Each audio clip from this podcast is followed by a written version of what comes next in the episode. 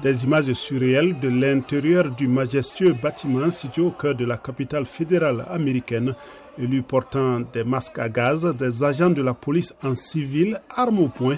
Des milliers de manifestants ont pris d'assaut les bâtiments du Parlement peu après la fin d'un discours de Donald Trump sur le mall non loin du Capitole. Le président sortant avait alors appelé ses partisans à aller protester contre la certification par les élus du Congrès la victoire de son opposant démocrate ayant lieu au même moment dans l'enceinte du Capitole.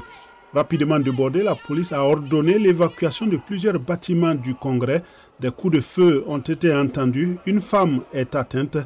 Et dans la soirée, vers 20h locale, on apprend qu'elle a succombé à ses blessures. Après plusieurs heures d'extrême tension, plusieurs polices de la région et des militaires de la garde nationale ont été envoyés pour rétablir le calme.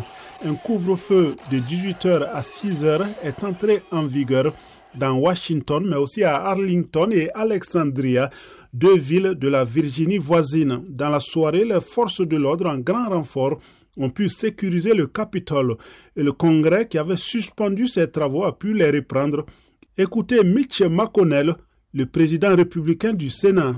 United States and the United States Congress have faced down much greater threats les États-Unis et le Congrès des États-Unis ont été confrontés à des menaces bien plus grandes que la foule dérangée que nous avons vue aujourd'hui. Nous n'avons jamais été dissuadés auparavant et ne le serons pas aujourd'hui. Ils ont essayé de perturber notre démocratie. Ils ont échoué. Ils ont échoué dans leur tentative d'entraver le Congrès. Cette insurrection ratée ne fait que souligner à quel point notre tâche est cruciale pour notre République.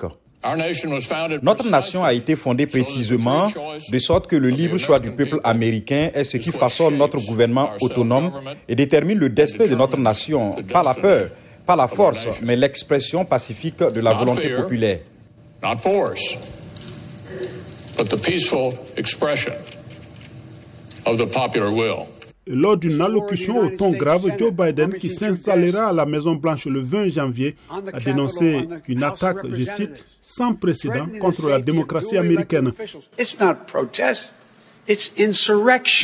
Il a appelé Donald Trump à s'exprimer immédiatement à la télévision pour réclamer la fin du siège du Capitole et de cette insurrection.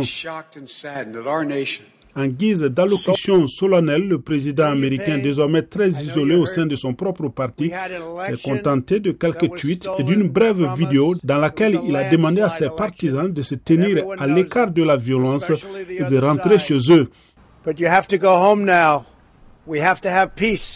Facebook, Twitter, YouTube ont retiré la vidéo de ce discours du président Trump de leur plateforme. Twitter a même suspendu le compte du président américain pour 12 heures.